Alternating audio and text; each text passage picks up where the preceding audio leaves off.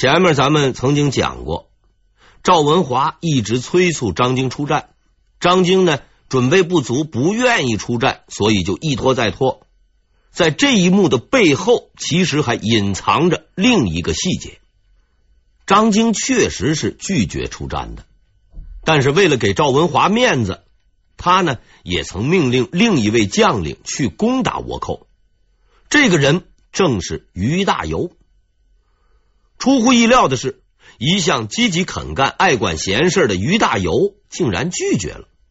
原因很简单，当时倭寇有两万人，他手下只有三百兵。于大侠是学过算术的，他虽然热血沸腾，却也不想平白无故人间蒸发。张总督这事儿干的实在是不地道，事情因此成了连环套。赵文华催张晶，张晶催于大猷，于大猷不干，于大侠就这样硬挺着，一直挺到了王江京大捷。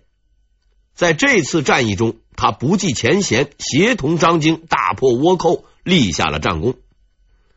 可是事情坏就坏在这个不计前嫌上，由于他表现过于英勇，赵文华认定了他是张京的人。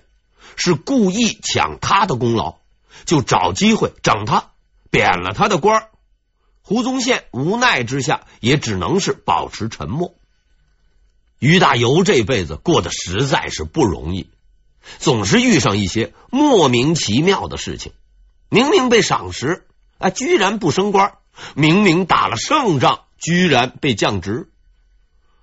不要急，于大侠呀，更莫名其妙的事情。还在后面呢。于大猷被贬官以后，不喊冤，也不气馁。不久，闲不住的于大猷又参加了胡宗宪的追击战，就是咱们前面提到的那一回。虽然最终战败，但于大猷在战斗中倾尽全力，表现十分英勇。可是有时候，十分英勇也不是个好事儿。于大猷倒霉就倒在这个可是身上了。战后，赵文华故伎重演，把失败的责任推给了曹邦府。曹巡抚气的是想撞墙，恨透了赵文华和胡宗宪。但是严老爹在中央待着，他也不想去摸老虎的屁股，于是一怒之下瞄准了于大猷。曹巡抚在给朝廷的奏折中大骂于大猷，说是他纵敌逃窜。曹先生之所以会下此黑手，是因为于大猷同志在跟随胡宗宪作战中过于英勇。曹邦府据此认定于大侠必定是胡宗宪的人。这一状告的相当黑，连皇帝都发怒了，暴跳如雷，免去了于大猷的世袭百户，让他安分守己，否则砍头示众。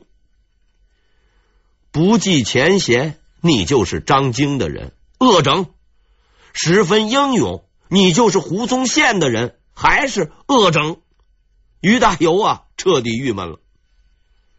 皇帝的谕令下来以后，几乎所有的人一致认为，于大猷再不会闹腾了，也不会再多管闲事了。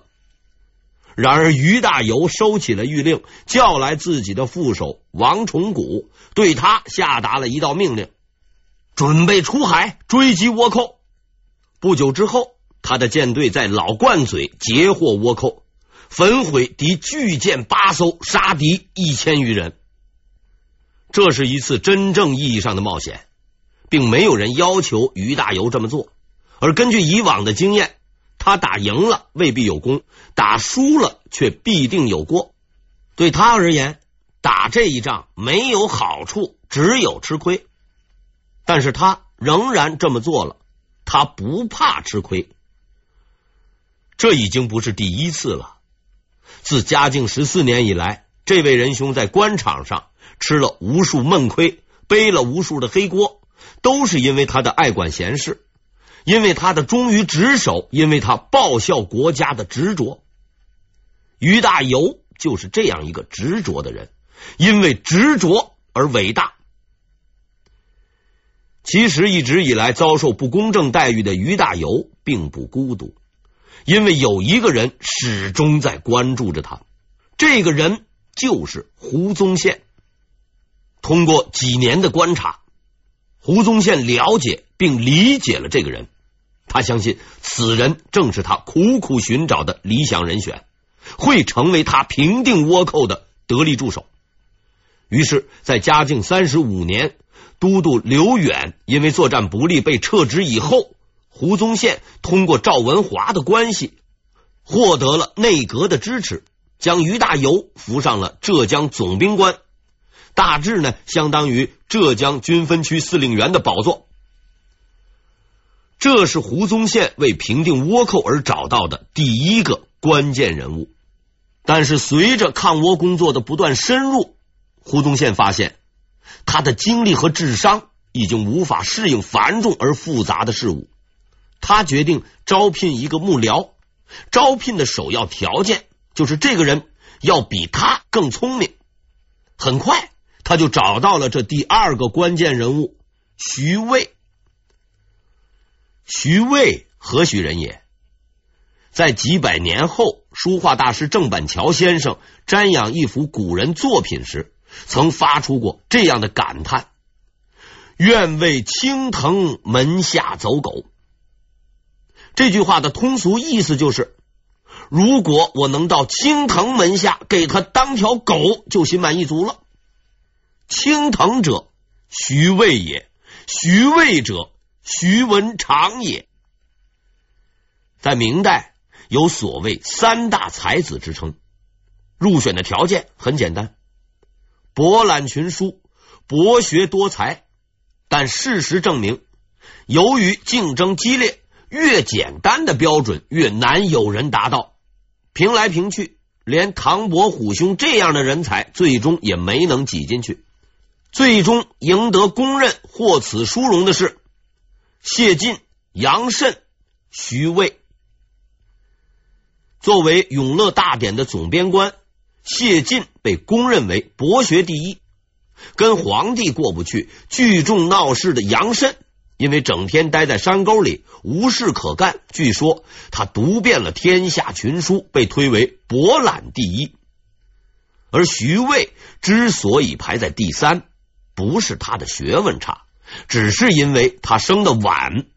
论博学，他不如谢晋；论博览，他不如杨慎。然而，他却成为三人之中名声最大、传说最多的人物。能获此殊荣，此人可谓名副其实。徐渭，正德十六年生，是浙江绍兴人。生平一大癖好是给自己取名字、起外号。他的曾用名数不胜数，如这个徐文清。青藤道士、田水月、树老人等等等等，当然，其中最有名的还是徐文长。现代女作家张爱玲曾经说过：“出名要趁早。”徐渭兄绝对符合张小姐的说法，因为他出名的时候只有十岁，在上小学三年级，汉字尚未认全的年龄，徐渭人家已经完成了一项壮举。他通读了著名文学家杨雄的名篇《解嘲》，但这位牛人并不满足于读懂，他呢还别出心裁，改写了这篇著名文章，及今天的所谓恶搞。最后还给自己的大作起了个比较对仗的名字——试悔。徐渭啊，那绝对是中国历史上的著名人物。他少年时期的传奇故事，那是家喻户晓。在我还不知道唐伯虎兄有八个老婆的时候，就已经听说过徐文长智斗地主、徐文长制成贪官之类的故事。虽然传说十分动听，但是我可以肯定，其中大部分都是假的，因为真正的徐渭先生是没有精力去干这些闲事的。在三十岁之前，他一直忙着干一件事，就是考试。徐渭的前二十年，哎，还是很顺利的。二十岁时，他考中了秀才，此时他的名声已经不小了。吏部郎中薛会到浙江，听说了他的才能，来把他叫来一聊，哎呦，顿时惊为天人，连连赞誉他是最杰出的人才。有了这位中央正厅级干部的吹捧，徐渭的名气更大了。他精神抖擞，准备再接再厉，参加乡试，考取举人，然后直取最后的目的地北京。在春风得意的徐渭看来，这不过是走个程序而已。然而，在个人前途问题上，他却犯了个致命的认识错误，因为科举考试只认八股。不认天才，我顺便说一下，也正是由于上面这个原因，现在一说起明代的科举考试制度，总是千人踩万人踹的，什么葬送人才、禁锢思想等等，总之是比黑社会还黑，比十大酷刑还狠。但历史证明，在那个年头，这是一个最为科学的制度，在科举的考场上。没有绝对的公正，却有相对的公平。无论你是世家子弟还是贫苦百姓，要想混出美好前途，只有一个选择：拿起手中的笔，把那张考卷答完，然后封上你的姓名，等待着命运的来临。事实证明，只有好好学习，天天向上，才是科举种地的最佳途径。想玩花样，走后门。几乎可以肯定，那是死路一条。在明代的考场上作弊，那可不是闹着玩的。考试进去之前要搜身，如果要是有夹带，就要取消考试的资格，几年内不准再考。要是你胆子再大一点，准备搞点串通考官啊、买份考题之类的招数，最好啊，还是先收拾行李，安排后事。因为当年干这行风险极大，一旦被发现，杀头或是流放，那都是说不准的事儿。由于作弊的难度过大，想搞歪门邪道的诸位朋友，估计啊，那只能靠拉关系走后门了。但是残酷的事实告诉我们，即使你是当朝首辅的儿子，也只能说明你的悲哀，因为在整个明代。高干子弟参加科举，大都没有什么好名次。要是你真的走了狗屎运，考了前几名，也呀、啊，不要在那忙着高兴。恰恰相反，这意味着你爹很快就要遭殃。明代历任首辅如张居正、王希爵等，虽然平时在朝中威风八面，但只要听说儿子考了前几名，就会马上去洗把脸。准备迎接即将到来的谩骂。根据惯例，儿子的捷报刚送到，最多几个时辰，言官的弹劾奏章就要到了。什么子凭富贵、作弊嫌疑等等吧，诸如此类的谴责铺天盖地。明代的言官们那是很有民主精神的，几乎个个都有粪土当年万户侯的气度，外加唾液系统非常发达。极具穷追猛打的狗仔队精神，遇到了这种事情，当然不会放过，逮住就咬，咬住就不放。要想从这漫天的口水里面爬出来，是需要相当的勇气和脸皮的。比如那位后来的首辅王希爵，儿子中了乡试第一名后，实在禁不住没完没了的责骂，竟然把儿子赶回了家。直到十三年后，他卸任回家，才让儿子去参加会试。当然了，老子是朝廷高级干部，儿子考试名列前茅却不挨骂的，也还是有的。不过那是绝无仅有。这对英雄父子就是杨廷和以及他的儿子，三大才子之一的杨慎。杨慎兄考中了状元，老爹却没有挨骂。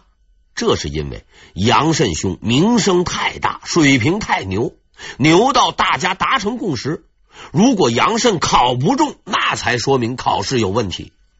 闲话少叙，我接着来说徐渭。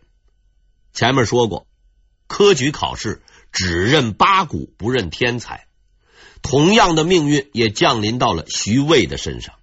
他名闻天下，才高八斗，去参加小小的乡试。所有的人都认为中举对他而言不过是个名次问题。可是上天偏偏要玩徐渭一把，他第一次参加乡试没有考中，没关系，擦擦汗，三年后接着考。第二次，徐渭又没考中，老天爷玩了他第二把。同样的游戏发生在三年后，徐渭第三次落地了。徐渭郁闷到了极点。他碰到了一个无法解开的难题：为什么就是考不中呢？正在他人生最艰难的时候，遇见了改变自己一生的人——胡宗宪。在上任之初的那次追击战失利后，打败仗的胡宗宪已经不是浙江巡抚了，他升任了总督。因为他的靠山赵文华充分的发挥了自己特别能栽赃的特长。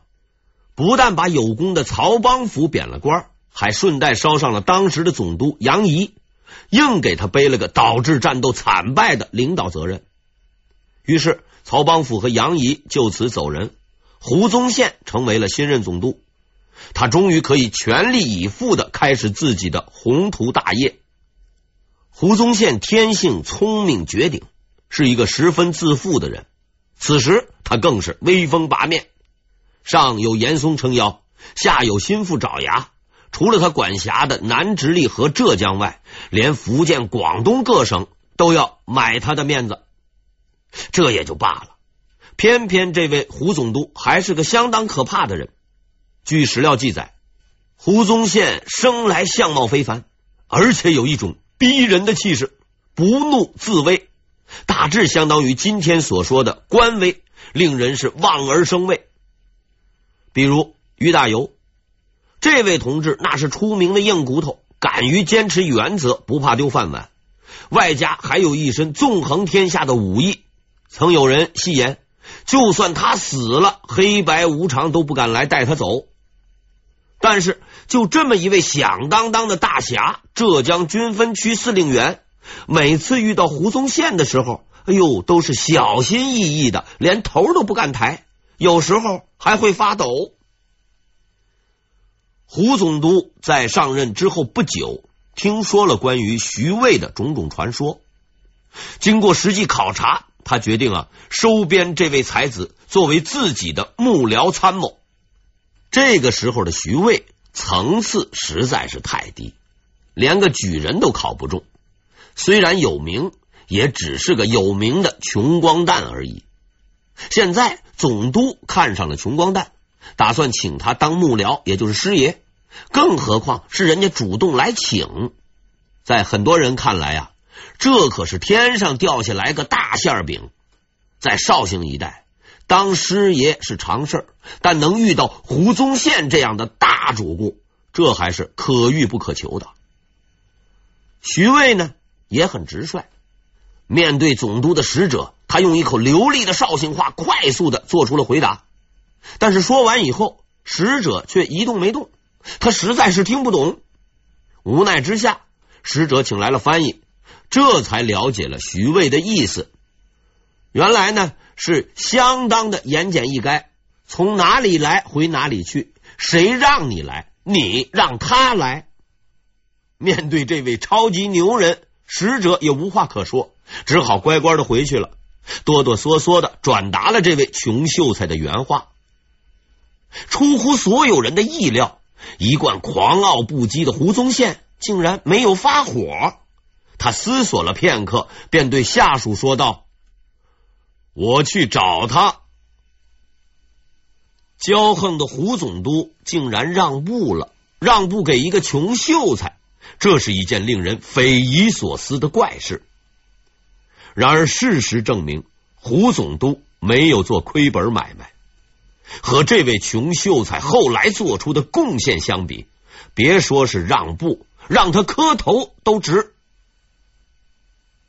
自古以来，风流才子是很多高官拉拢的对象，但是实际上，这些所谓才子除了吟诗作对、附庸风雅之外，并没有任何作用。比如著名的王羲之、王徽之父子，字儿写的很好，诗文也很不错，但是在日常工作中，他们则应该直接划入低能一族。王羲之就不说了，官儿做的不小，却几十年如一日领工资混日子。他的儿子王辉之更离谱了，这位仁兄曾在军中当过骑兵参军，多少那也算个武官，但是整天只是东游西荡，啥事儿不干，魂似梦游。有那么一天，有个人啊问了他这样一个问题：“你到底是干什么的？”王辉之同志听了以后，认真的思考了这个问题，然后做出了回答。我经常看见有人牵着马在我前面走，我可能是管马的。在历史上啊，这种才子兼白痴可谓是数不胜数。徐渭似乎也应该归入此类，因为徐渭的情况和以上两位十分类似。他身负盛名，多才多艺，擅长书法、绘画、诗文。郑板桥老先生看了他的画，便愿意到他门下当条狗，也充分体现了徐渭的绘画水平。总督胡宗宪亲自前去拜访了徐渭，他操着一口徽州话，连说带比划，糊弄了半天，终于把人给带了回去。胡宗宪是一个喜欢实干的人，极度讨厌说空话的文人。他之所以对徐渭如此看重，如获至宝，是基于自己的一个直觉判断。除了诗词书画外，这个人还有着更为出众的能力。胡宗宪的判断十分正确。事实上，徐渭是一个精通兵法的人，而且绝非纸上谈兵。这也是个怪事儿。胡宗宪懂兵法。那是在边界喝了几年风，看了无数的死人，千辛万苦才有所悟。徐秀才呢，天天坐在家里，也没机会上战场观摩，光凭几本兵书就熟知兵法作战，只能说他太有才了。就这样，徐渭穿着一身破衣烂衫，大摇大摆的进了总督府。他呀，也真不把自己当外人。好吃好穿不说，看见什么好就拿什么。除了胡宗宪的老婆，没有他不敢开口要的。更为滑稽的是，这位仁兄吃饱了饭后啊，就喜欢四处瞎转悠，不分场合，不分地点。有一回，胡宗宪在议事堂召开重要的军事会议，与会者包括于大猷、卢唐等高级将领，大家正在那儿。啊！屏气凝神的听胡总督训话，徐渭突然就闯了进来了。看见这位师爷，门都不敲，急行而入。胡宗宪还以为他有什么紧急的事务，当即闭上嘴了，等着徐先生的指示。总督不说话，自然没有人敢出声啊。于是会场一片寂静，大家聚精会神的看着这位天外来客。徐师爷果然是非同寻常，在众人的目光注视中，他一言不发，轻松自如的绕场一周，然后扬长而去。所有的人都目瞪口呆，半天才回过神来，这人莫不是个神经病吧？